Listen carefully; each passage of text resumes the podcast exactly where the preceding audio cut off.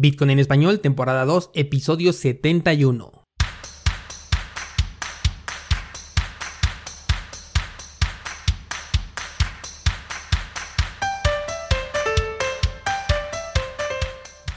Bienvenido, esto es Bitcoin en español, el podcast donde hablamos de criptomonedas, tecnología, cadenas de bloques y por supuesto Bitcoin. Yo soy Daniel Vargas, soy el fundador de cursosbitcoin.com y esta semana vamos a platicar ahora sobre lo que Bitcoin nos traerá para este 2020. Pero antes déjame informarte que esta semana ya comenzamos con un nuevo curso.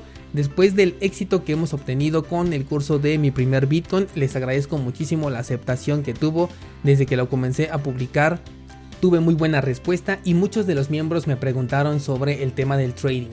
Con respecto a esto, estuve analizando los diferentes cursos al respecto que se encuentran en el mercado y me percaté del por qué la gente fracasa aún cuando toman estos cursos. Y es que la mayoría de las personas creen que aprendiendo la estrategia de cualquier personaje popular del entorno van a lograr ser rentables, pero no encontré ningún curso que se enfocara en el aspecto más básico e importante del trading. Por mucho le dedican una clase y nada más, pero para mí es un punto que requiere mucho más que ello, incluso un curso entero. Así que esta semana comienza el curso Reconfigura tu Trading. No te voy a enseñar ninguna estrategia, ni patrones, ni a utilizar indicadores. Te voy a enseñar que la estrategia que utilices, sea cual sea, ocupa tan solo un 10% de importancia a la hora de ejecutar. Y ese 10% es en el que se enfocan todos los cursos de trading y por eso es que las personas no llegan a tener el éxito que ellos están esperando. Ahora sí, esto es Bitcoin en español y comenzamos. Lunes 6 de enero del 2020, Día de Reyes, y la más reciente subida de Bitcoin, déjenme decirles que no me convence. Bitcoin la semana pasada fue a buscar el soporte de los 7 mil dólares, incluso bajó un poquito de los 7 mil, rebotó, pero algo me dice que esto no es real, o al menos que no es el movimiento definitivo. Todavía nos faltaría visitar la media de 200 periodos en un marco temporal de una semana y para mí la vamos a encontrar en un rango eh, que se encuentra dentro de los 5.000 o los 6.500 dólares. No me hagas caso, esto solamente es una especulación, pero yo me preparo para comprar a niveles más bajos y si no se da, pues no pasa nada porque ya tengo una posición dentro de la criptomoneda. Apenas llevamos un par de días del año y ya salieron los analistas a decir que Bitcoin va a llegar a los 50 mil dólares, que tiene todo el camino abierto, que el halving, que la guerra que declaró Estados Unidos, etc. Estuve analizando, el primer halving ocurrió el 28 de noviembre del 2012, realmente no encontré muchos datos al respecto debido a que el histórico de precio en diferentes exchanges comienza por ahí del 2013 en adelante, así que tuve que recurrir al segundo halving que fue el del 9 de julio del 2016. Y si revisas este día en el gráfico de Bitcoin pasó prácticamente desapercibido, como si se tratara de un día cualquiera, un día común y corriente en la historia de Bitcoin y eso le da soporte a lo que hemos dicho en este espacio de Bitcoin en español. La cosa estuvo así el 17 de mayo del 2016, es decir, casi dos meses antes de que ocurriera este evento, comenzó un impulso alcista que terminó el 18 de junio también del 2016. A partir de este punto comenzó una corrección que se extendió hasta principios del 2017. Estamos hablando de prácticamente seis meses en los que el precio fue completamente inmune al evento del halving de Bitcoin. Medio año tardó en llegar a un máximo histórico antes de marcar ya uno nuevo, que fue el movimiento importante que vimos en el 2017. Bitcoin puede hacer lo que quiera y no va a basarse en lo que ya haya ocurrido en el pasado. Pero si consideramos este escenario pasado, entonces Bitcoin no tendría un nuevo máximo sino hasta el año 2021. Ahora, ¿qué cosas pueden ayudar a que esto suceda antes? Eventos del tipo bélico como el que vimos la semana pasada con el tema de Irán puede ser un detonante inesperado que provoque una llegada de capital a Bitcoin. Por otro lado tenemos los famosos ETF de los que ya hemos hablado desde el 2018, pero que por una u otra razón han sido retrasados o denegados en diversas ocasiones. Bueno, pues yo me atrevo a pensar que la salida de estos instrumentos va a coincidir con un movimiento alcista que van a aprovechar de la misma manera que se hizo con los futuros por allá del año 2017.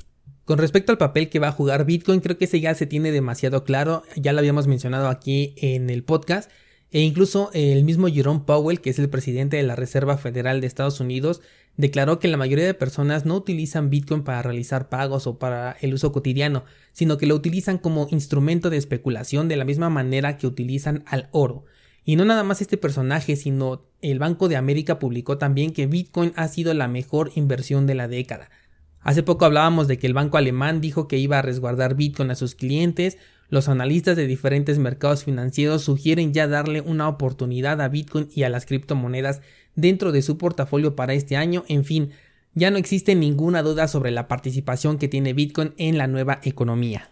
Algo que me parece un tanto interesante es que a pesar de que el precio se encuentra eh, relativamente bajo, las noticias parecen bastante optimistas. Escenario que yo estaría esperando, pero solamente cuando el Bitcoin llegara a un máximo histórico o a niveles mucho más altos, porque bien sabemos que cuando las noticias de un instrumento financiero son buenas, entonces es momento de vender y viceversa, cuando las noticias son malas quiere decir que es justamente el momento de comprar.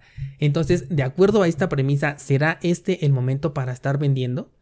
Con respecto a esta teoría, hay algunos extremistas que dicen que Bitcoin va a bajar este año a niveles por debajo de los mil dólares.